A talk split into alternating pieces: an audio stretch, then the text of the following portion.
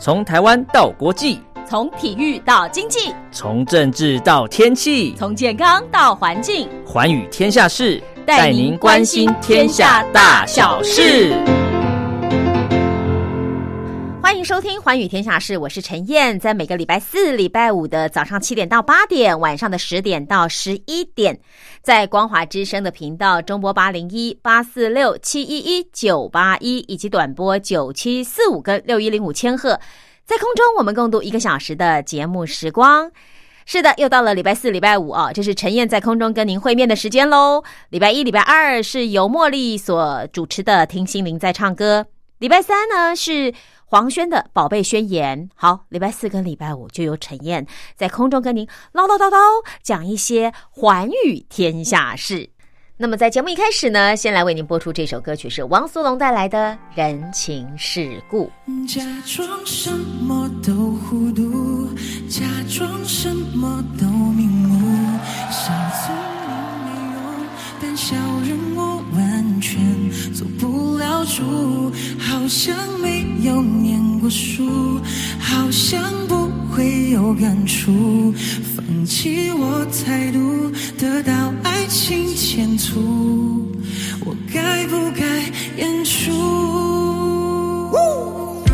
？Tonight 有一个思绪纷飞，想你的不眠夜，多年陪伴到头来结束于那句不言谢。故事翻来覆去，内心太多顾虑，想勇敢爱的同时，却悄然的戴上护具。啊、拼命挽留你，不是因为个性不服输，可以和你走过的路，一定是我太在乎。因为坚持我行我素，那样又何苦？不会无缘无故，又不是不懂人情世故。黑回忆仍缠绕着我不间断，希望我能以后仍为你撑伞，希望我们不被人情世故冲散，仍然不会被冲淡。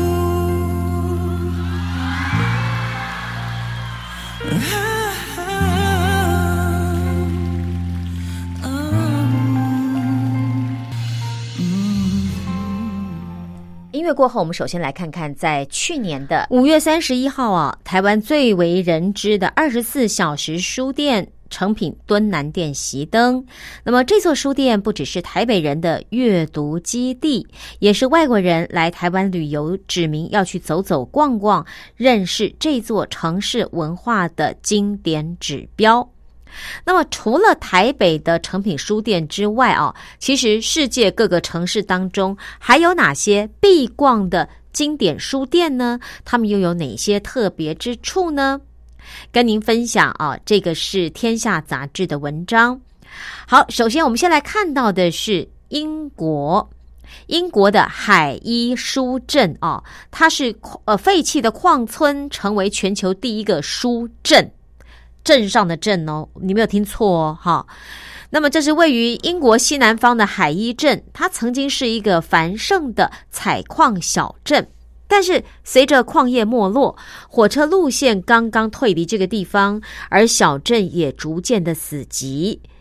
一九六二年，刚从大学毕业的理查布斯返乡，买下了旧的消防局，开了第一家书店。可是大家呢都嘲笑他异想天开，在偏远又没落的一个矿业小镇，你开书店有没有搞错啊？这一定会倒的吧，对不对？但其实呢，他看中的哦是二手书跟绝版书的商机。他跑遍了世界，搜集各类的书籍，并且运送到一栋又一栋便宜又闲置的老屋里收藏，而每一栋老屋就此成为各具特色的主题书店。那么后来呢？布斯还让镇民靠着搬运、整理书籍赚得收入，而庞大的藏书量也逐渐的吸引人们前来选购，也因此海伊镇。从一个废弃的采矿小镇再次活络起来，而创下了世界第一个的书镇。你知道，布斯甚至还成为历史上最多二手书和书柜的人，也登上了金氏世界纪录哦。好，那么第二间书店呢，是荷兰的马斯垂克市的天堂书店。这个啊，是变成最接近天堂的书库。为什么呢？他在二零零八年，荷兰的天堂书店被《卫报》评为世界最美的书店之一。那么，他这个书店呢，是在一二九四年的一座哥德式的天主教教堂。将近八百年的岁月里。这座教教堂曾经变成仓库，曾经变成拳击赛场，曾经变成汽车驾照的考场，很难想象哈。它还曾经变成音乐厅，还有第二次世界大战的停尸间。二零零四年，历经风霜的教堂才终于成为一座书店。走入这个天堂教堂，挑高的建筑和透光的彩色玻璃，还感受得到百年前的肃穆气氛。如果你逛累了，你还可以抬头欣赏一下石壁上的古画残迹，感受这个旧教堂的风采。好，第三个有名的书店呢，是英国安尼克镇巴特尔书店。这是废弃车站的巨大空间，刚好拿来做什么？收藏二手书。就像电影《哈利波特》中雄伟的霍格华兹哦，其实现实的取景地是英国的安尼克城堡。每年将近近近百万名的这个影迷到那儿朝圣。当然，今年因为疫情的关系啊，数字没那么高，可是它还是大家心目中的朝圣之地。这座小镇上还有一座九百平的大型二手书店——巴特尔书店。那么，书店的前身呢是安尼克火车站，也是接连爱丁堡和伦敦的交通节点。随着地方没落，车站关闭，车站呢就沦为废墟了。后来，有一对夫妻决定要租下这个闲置空间，开设巴特尔书店。那么，其实书店名称 “barter” 啊，还是 “b a r t e r” barter，它其实的意思就是以物易物。你可以将二手书寄到店里面，呃，检查之后收到兑换券，再去换取店里面的书。所以，这个英国的安尼克镇巴特尔书店也就是这样出名的。好，第四个书店呢，跑到了中国大陆的南京啊，有个叫做先锋书店，先就是啊革命先锋了，就那两个字了哈。先锋书店，它是地下停车场兼防空洞，而且它也曾经入选了 BBC 全球十大书店。那先锋书店的总店是位于中国南京。来到先锋书店，要沿着地面的黄线才能够找到通往地下的入口，因为这家书店正是地下停车场和防空洞所改建而成的。走进去才发现别有洞天。一九九六年，南京大学毕业生钱小华创办了先锋书店，也因为他的风格特殊，远近驰名，还被称为南大第二图书馆。现在啊，昏暗的停车场每天是灯火通明的，变成藏书丰富、空间宽敞的书店，也是爱书旅客拜访南京的必去书店。OK，好，所以这个呢是位在南京的先锋书店。再来看到第五个书店呢，是阿根廷的布宜诺斯艾利斯雅典书店。其实啊，每一年联合国的教科文组织都会评选出世界图书之都，而阿根廷的布宜诺斯艾利斯就曾经在二零一一年入选，成为当年最有书卷气息的城市。而在这座城市里，也有一座超气派的书店，叫做雅典书店。那么占地超过六百平，拥有圆形格局，还有精致装潢的雅典书店，号称是南美洲的第一大书店。它的华丽与气势是其来有自的，因为一八六零年，当时的阿根廷女王建造了这一座宫殿，后来它辗转变成了歌剧院。那么，在歌剧院倒闭之前呢，出版集团压你买下了建筑，也保留了壁画、舞台，还有雕花，并且呢，把包厢啊改成一座座的阅览室，观众席则改为书架区。所以，他们把这个历史的旧建筑啊给予新的建筑生命，也成为世界之都的重要地标，就是位于阿根廷布宜诺斯艾利斯的雅典书店。非常的气派，而且呢，你是到歌剧院去买书哦。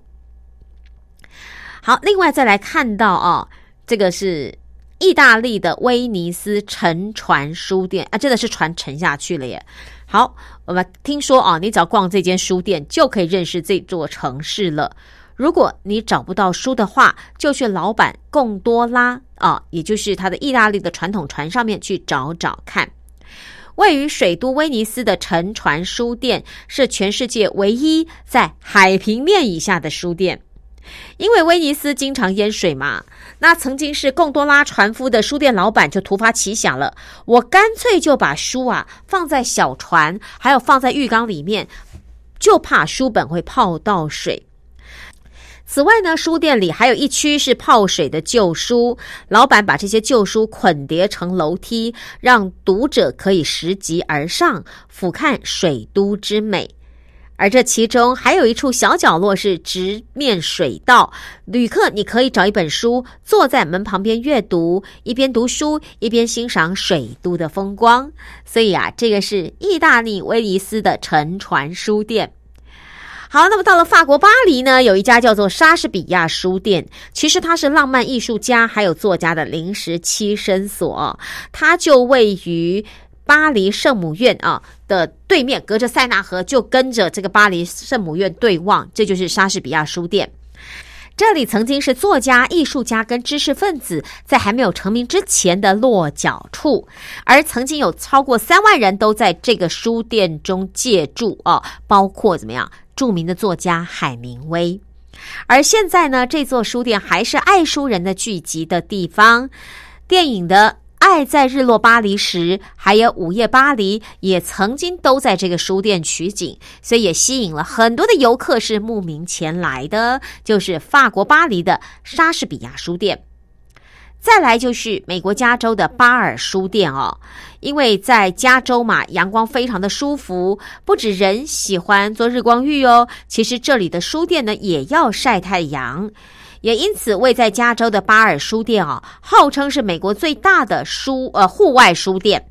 一九六四年，创办人理查·巴丁斯代为了让路人可以看到更多的书，就直接在人行道上放置书架，并且用咖啡罐取代收银机。人们如果看到喜欢的书，也可以直接投币把书带走。成立了半世纪以来，超过一百万本的藏书，持续的晒着暖烘烘的加州阳光，邀请读者一起来晒日光浴，来选书很有这个阳光，对不对？很 sunny 的味道哈，觉得蛮不错的。好，再来去看看葡萄牙的这个波多莱罗书店啊，听说要去那边要先收费耶。这个书店也蛮奇怪的哦。通常我们逛书店不就进去逛逛，买到书或者买到相关文具才出来吗？不不不，葡萄牙的波多莱罗书店就是要你先付钱才能进场哦。它入选为孤独星球的十世界十大美丽书店。哇哦！这间有一百多年历史的书店里头满满的是木头书柜、精美雕刻的木质天花板。正中央的仙猴楼梯呢，则被称为通往天堂的阶梯。而《哈利波特》的作者罗琳呢，J.K. 罗琳啊，也曾经暂居波多担任英文老师。而当时呢，这一座错综复杂、古色古香的楼梯结构就成为他的灵感，最后变成罗琳笔下魔法学校内会移动的楼梯，而吸引了大批的书迷前来拍照打卡。好，所以这个书店哈，真的是非常非常的不一样，对不对？你没有办法想象哈，原来书店还可以变成这样子，还可以放在船里面，对不对？啊，在水底下还可以呢晒太阳啊，还可以呢变成什么？从仓库停尸间也有哦，最接近天堂的书店也有，还有地下道呃防空洞，对，地下停车场啊。好，我们再来复习一下啊。这个是呃最让人入迷的书店有哪几个呢？这也是票选出来的哦。有不同的地方，包括英国的海伊书镇，废弃的矿村成为全球第一个书镇。再来，荷兰马斯垂克市的天堂书店，让旧停尸间变成最接近天堂的书库。英国安尼克镇的巴特尔书店。废弃车站的巨大空间刚好拿来收藏二手书，而中国南京的先锋书店就是地下停车场兼防空洞，竟然成为最美的书店。阿根廷布宜诺斯艾利斯的雅典书店，你就是到一个超气派的歌剧院来买书。意大利的威尼斯沉船书店，老板把书都放在他的船上了，就怕被淹呐。而法国巴黎的莎士比亚书店可以说是浪漫艺术家和作家的临时栖身所。美国加州的巴尔书店，日光是必需品，因为不管是人或书都需要晒太阳。葡萄牙的波多莱罗书店，你要先逛吗？得要先收费哦。而 J.K. 罗琳也曾经在这儿记住过哦。那么今天和您分享的呢是《天下杂志》所刊登的一篇文章，不止二十四小时书店、停尸间、歌剧院都卖书，介绍几个城市的特色书店。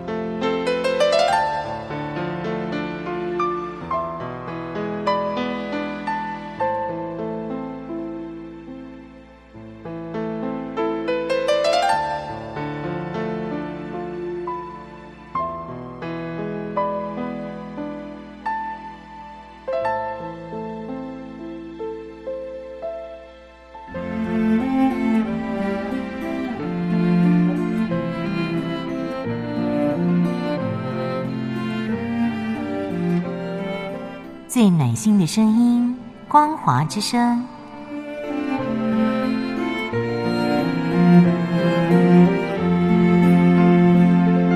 短波九七四五千赫，六一零五千赫，中波七一一千赫，九八一千赫，八零一千赫，八四六千赫，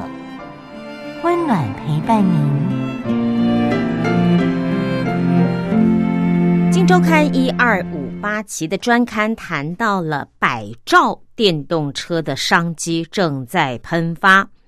因为电动车大势崛起，提供台商切入电动车供应链的无限想象空间。台商从消费性还有商用电子转型到高毛利、高成长的电动车产业，就好像是找到一条备受期待的成长曲线，包括了红海。和硕、广达、台达电，还有国巨在内的科技业者，都积极的企图在电动车产业建立不可取代的战略位置。那到底谁会成为电动车五哥呢？这是一个新的明星产业啊！近三年，全球电动车的销量成长近百分之八十，而二零三五年，汽车产值将达到六兆美元。其中，车用电子的产值上看四兆美元。二零二五年，全球电动车的年销量将从二零二零年的两百七十万辆冲到一千两百九十二万辆。所以，我们就趁着今天来看看，到底在电动车大航海时代来临的时候，台商有哪些利基。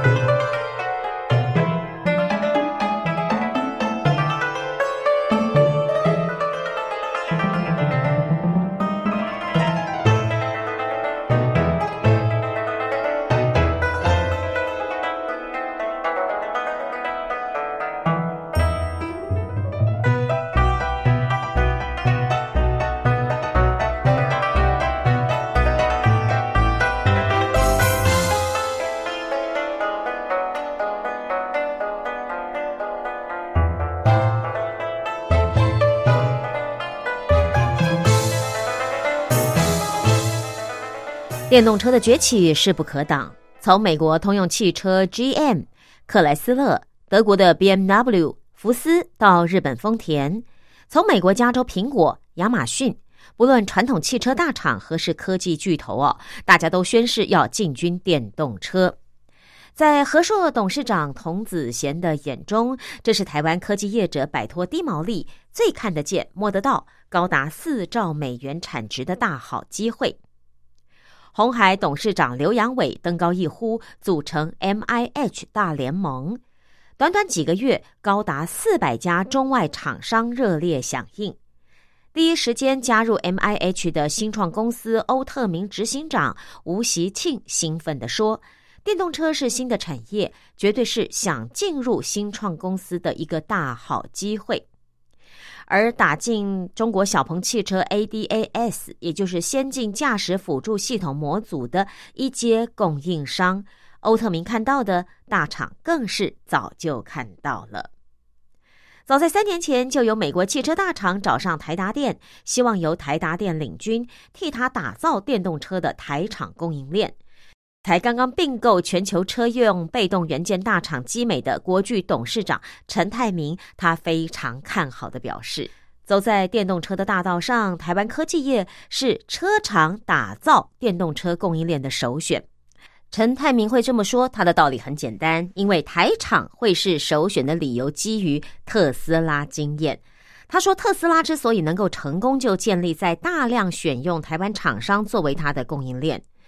当他使用大量的台厂技术，还有解决方案，随着特斯拉的成功，让台厂在零组件还有系统的经验上更成熟、更精进，两者是相辅相成。所以，当苹果宣布也要进军电动车的时候，他就可能也会复制特斯拉模式。确实哦，这个电动车带来的汽车产业大变革，早就已经吸引台湾的科技业默默的布局深耕了。不只是红海，和硕的技术长黄忠宇更透露，早在十多年前，华硕时代呢，大当家童子贤的眼中哦，电动车就是台湾科技业者的新大陆，大家不约而同的要扬帆起航，投入这场电动车新大陆的探险。当然啦，科技业者的探险航向新兴电动车势力，也航向传统车厂的势力。新兴势力当然是非电动车品牌特斯拉莫属喽。而特斯拉啊，近几年的市值狂飙，甚至一举超越了通用、福特、丰田这些老厂对手市值的总和哦。请听到了啊，是总和。还有连中国的电动车厂未来在销量上虽然没有办法和传统的车厂相比，但是市值呢也挤掉了戴姆勒、法拉利这些拥有百年历史的知名车厂。顿时啊，这个传统车界可以说是风声鹤唳。尤其不让特斯拉专美于前，路透社韩国媒体也先后报道，苹果将在二零二四年推出电动自驾车，透露出苹果已经和韩国的现代汽车展开协商，要透过现代旗下的起亚汽车 KIA 的美国子公司来合作生产 Apple Car。在智慧手机市场地位尊崇的苹果跨足电动车，这个消息呢可以说是震撼市场。一位跟苹果有业务合作的电子啊，就是台湾的电子大厂，它的高层就分析说，这和特斯拉将最新科技放入电动车的逻辑是不同的。因为苹果拥有重视创新还有可靠性的基因，所以如果啊苹果可以做出汽车来，那会是很可怕的事情。其实不只是苹果，包括 Google、亚马逊这些细股公司都展露出了对电动车的兴趣。有一名台湾业者就观察了，细股公司想要用电脑产业的方式颠覆汽车的供应链。凯基证券资深副总经理梁资贤就说：“电动车确实会带来包括像电机啦、电控啦，还有电池啦这样的一个新兴商机。不过这是属于硬体的概念哦。”梁思贤说，在未来的五到十年，真正需要关注的是软体定义汽车。什么叫软软体定义汽车啊？所谓的软体定义汽车，指的是用软体在硬体的架构里赋予最重要的精神跟灵魂。听得懂吗？好，我们来一块理解一下哦。它这包当中包括了演算法，还有电子电器架构。OTA，也就是空中升级的系统啊，还有感测融合等等。梁资贤就说了，包括 Apple 都会 focus 在这一块，所以全球的 IT 大厂都想要从软体定义切进来，而未来电动车它就是一个载体，所以这是亚洲供应链的机会，也是台湾的机会。所以呢，这也就如童子贤所说的，在未来的汽车结构当中，有百分之七十的产值将来自于车用电子，这让向来在全球的科技产业扮演重要的代工角色，这个饱受这个什么毛三到四之苦的台湾科技业啊，应该可以找到翻转的机会。或许呢？呃，从这个过去科技界的旧五哥，会由新的五哥来取代。好，我们先来看看哦，这五位董事长他们怎么说。首先看到的是红海的刘阳伟哦，呃，红海是做电动车的软硬体的，还有开放平台 M I H 以及关键零组件。董事长刘阳伟说：“ICT 产业切入电动车产业，拥有垂直整合供应链和工程能力的两大优势。台达电是做电源转换器、充电桩、传动系统跟电池管理系统的。”董事长海英俊说：“我们看电动车不是看这一季或是下一季，而是会好好几年。”广达是做 ECU 车用电板，还有充电桩的继电器。呃，董事长林百里表示啊，未来十年将是电动车的机会，加上自驾系统，这会是非常有利的产品。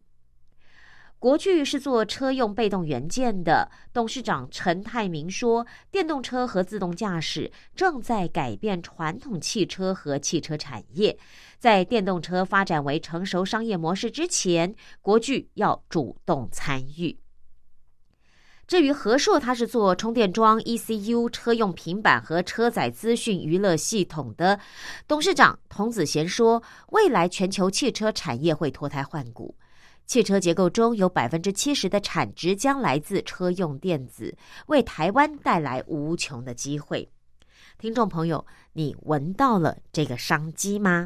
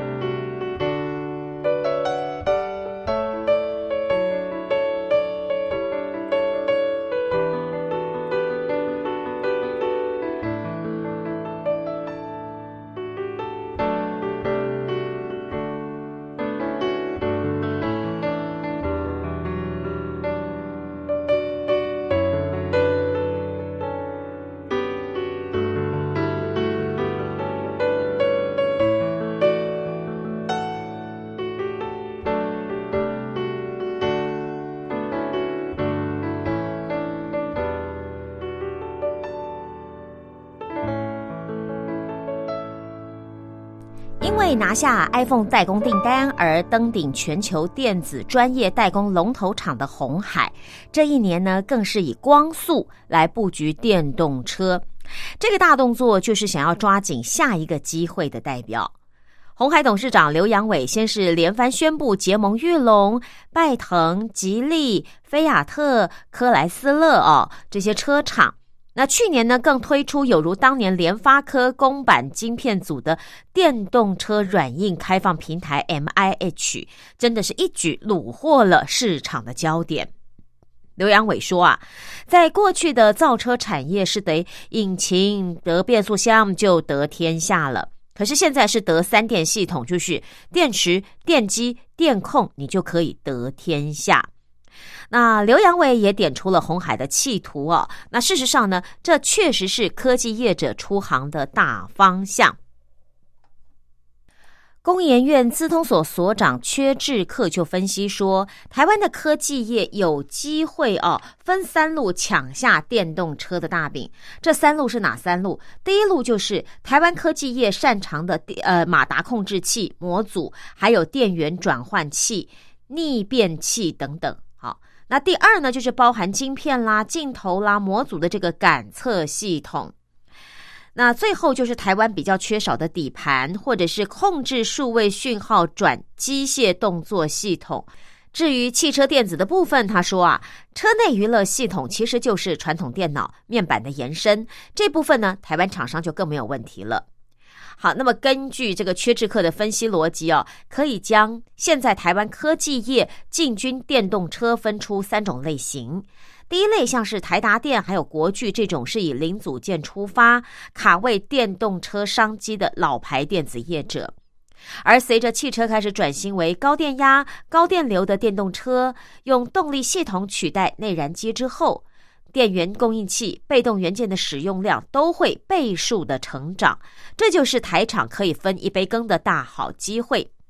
其中，像是台达电在充电桩、电池管理系统 BMS 都拥有相当高的市占率之外，而且在三电中的动力系统鸭子划水多年了，它早就低调打进国际车厂供应链很久了。而台达电的动力系统，除了曾经获颁 FCA 动力传动系统年度供应商奖之外，去年更携手英国的传动系统厂商 GKN 打造三合一。所谓的三合一，就是驱动马达、变速箱还有马达驱动器的电力驱动系统的相关供应链。那么相关供应链还说啊，台达电已经透过了代工马达的模式，切入了福斯电动车 ID.3 的供应链，所以说是点点加沙挖工了哈，这个扎根的功力相当深厚。好，再来看到国巨，那国巨呢，近年来透过并购普斯基美之后，卡位车用电子市场，已经具有不可忽视的竞争力了。如今，车用电子营收已经占合并营收达将近两成，其中电动车呢更是贡献车用电子三分之一的营收。陈泰明说，国巨在搭配车厂所需要的零组件配合上，可以提供解决方案。好比说，普斯在讯号传输，基美在高温通风问题，还有产品都有能力克服，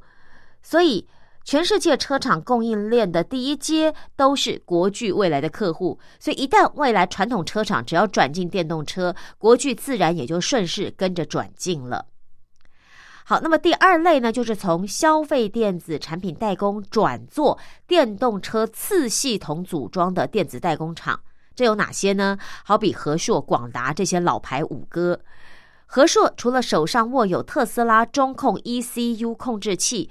还有家用充电桩的代工订单之外，据了解，和硕也已经是丰田、奥迪这些传统车厂的车载平板代工厂。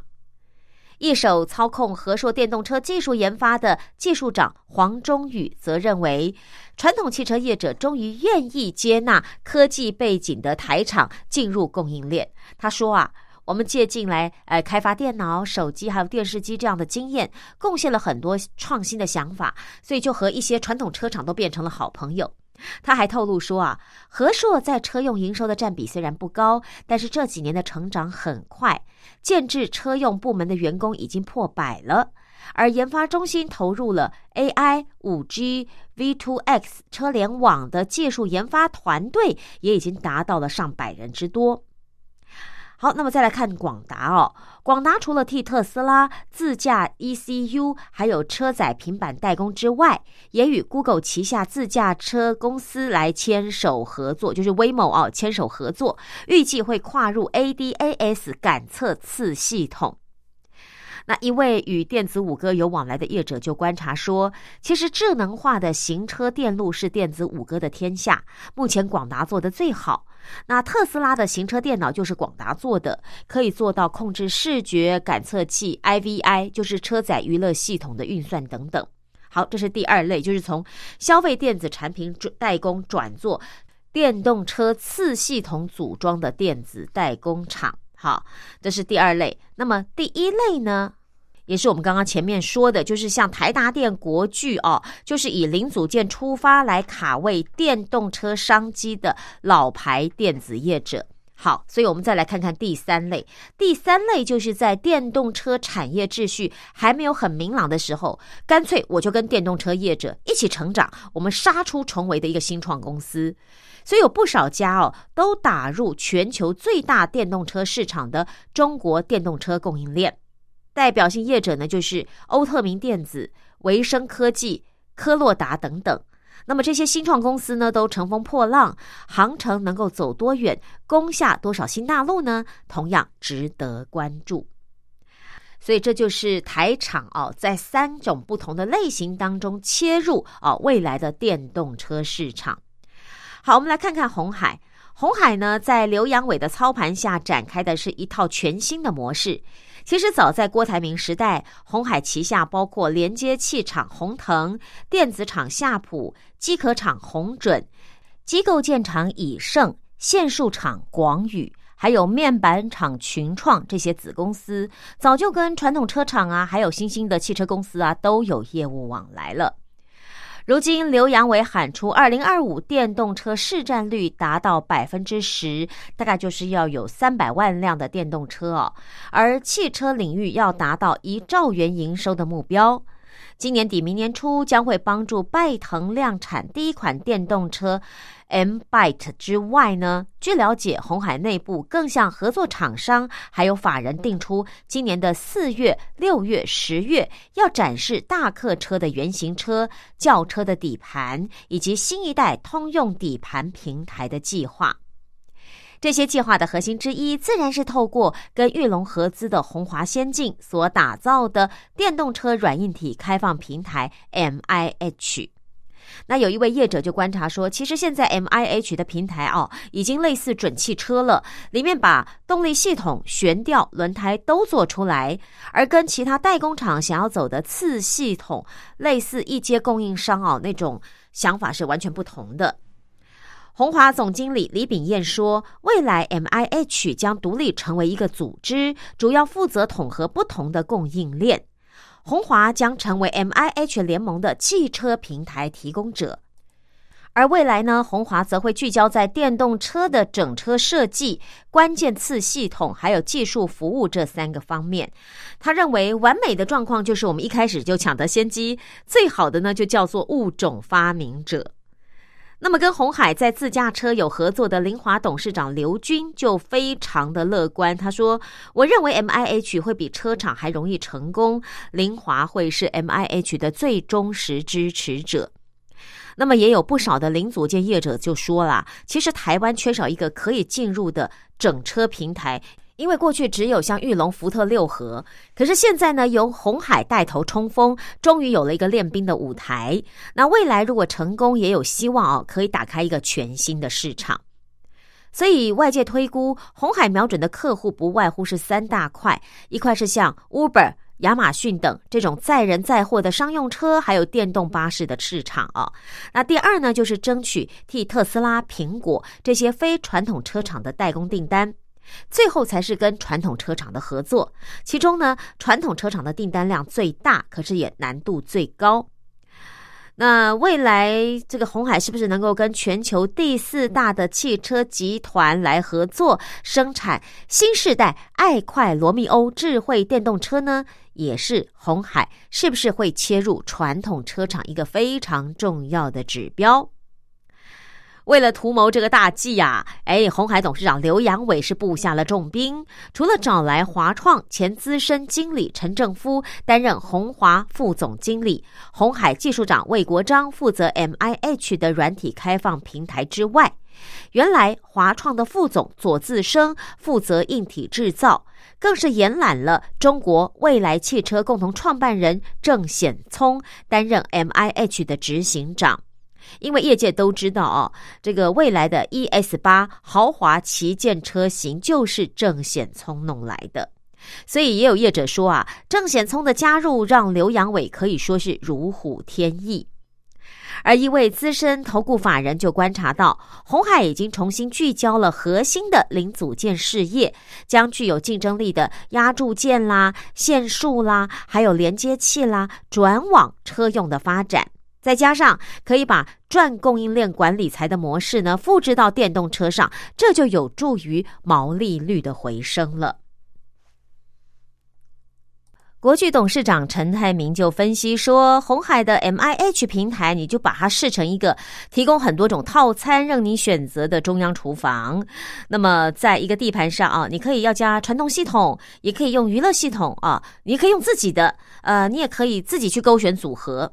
所以，对这个电动车厂来说啊，红海就像台积电，哎，你们设计，我来生产。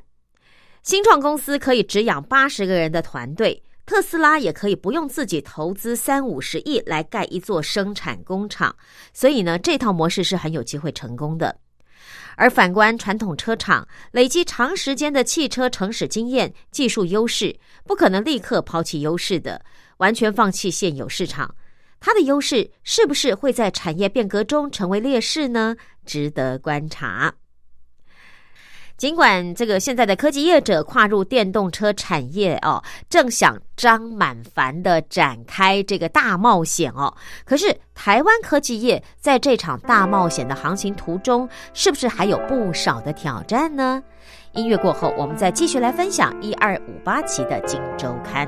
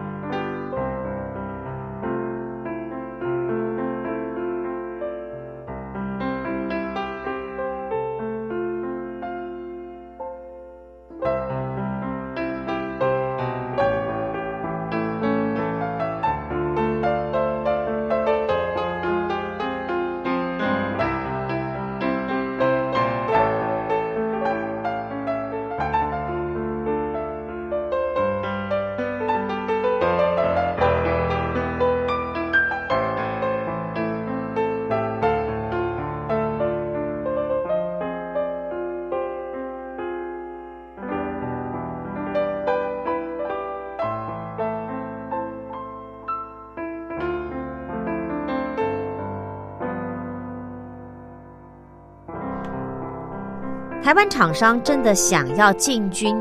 电动车的这个产业里头，是不是还有一些问题要解决呢？的确是因为第一，台湾没有车厂的澳元，对于车用规格不熟悉，也缺少关键供应商等等。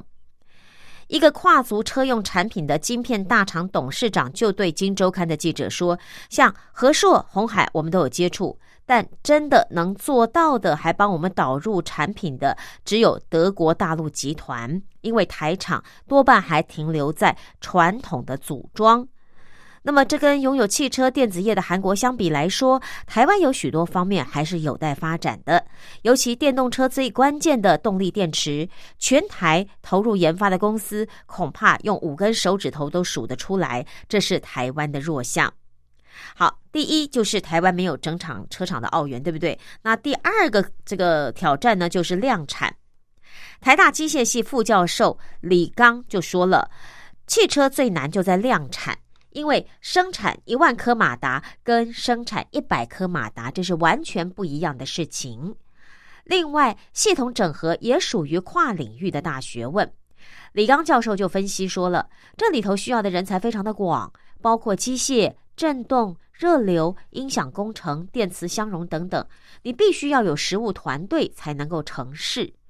而先天缺少造车经验的台厂，或许能够吃到次系统的大饼了，但能不能够把资通讯垂直的这样的一个整合经验复制到电动车的产业上呢？哎，这考验还真的非常不少哦。那至于一位跟国际一线车厂都有业务合作的电子零组件业者，则认为，汽车厂是国家的重要工业，又跟在地的就业机会挂钩，它很难像笔电、像手机产业一样，订单说移就移。所以他说，发展了整车组装是比较没有机会。不过，他也认为，台湾或许可以发展设计支援模式，从个制化零组件、快速打样、测试、设计。支援来这边上手哦。那么，而曾经担任汽通用汽车总工程师的邱文祥则提醒说，在中国全力冲刺电动车产业固然是台厂的机会，可是台厂如果不追求技术品质，就算你搭上了中国电动车的阶段性布局商机，可以暂时赚到中国的快钱，可是你不建建立这个所谓的国际竞争力，你是走不远的。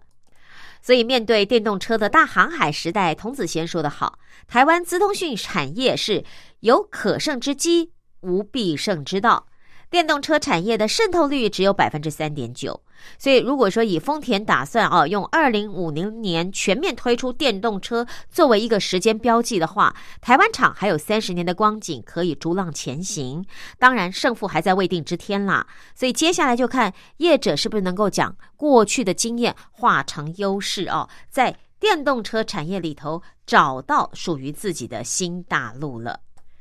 好，那么以上跟您分享的呢，就是《金周刊》在一二五八期的报道，百兆啊，就折合台币就是百兆的电动车商机正在喷发，台湾有机会吗？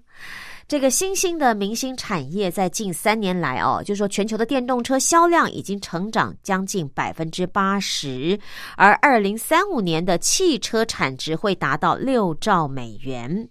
那么，全球的电动车年销量会从二零二零年的两百七十万辆冲到一千两百九十二万辆。当然，中国市场还是居冠了哦。目前，欧洲呢也是持续的成长。而现在呢，台湾是呃由红海哦电动车大联盟建立那个 M I H 平台啊，带四百个队友要向前冲，是不是能够打造全新的练兵平台呢？那么也因为特斯拉这个市值啊，在去年不知道翻了几多少啊，所以包括像 B M W、丰田、Toyota，还有比亚迪、福斯、福特、通用、本田，还有雷诺、日产、三菱联盟、现代啊、K I A 联盟，他们都在想办法要做电动车，各有各不同的电动车策略跟目标。当然，这是传统车厂的。那你说这些电动车原来的业者，包括特斯拉、小鹏、未来这些，他怎么可能让传统车厂有机会冲过去呢？所以他们也有他们的目标，说我要年销量多少啊？那至于像手机电商天王，其实也跨界插局，也就是非车厂的电动车布局，包括苹果、亚马逊、优步、百度也不遑多让。所以未来啊，我觉得全球的电动车它会是一个。不可能逆转的发展趋势，呃，油电车混合呃，曾经是一个可能的发展趋势，但是后来发现也没有说推的很好，反而是电动车突然自己哦，这一枝独秀突然冒出来了。那我觉得未来不管是二零三五年、二零五零年，好了，不管你喊出来这个这个数字是多久了，陈燕个人认为。油车的时代真的会慢慢过去，但一定是电车吗？我想，也许有可能，不管是电子电池哦，或电机这些三电，呃，有机会，台厂当然要把握。那只是说，台厂可以变成人家的次系统供应商，还是一阶供应商，还是我们直接切入平台去跟其他的。电动车，或者是科技业者，或者是传统车厂合作啊。刚刚这篇文章提到了很多，那么也提供给收音机旁的听众朋友参考。这个世界一直在变，我们也是要跟着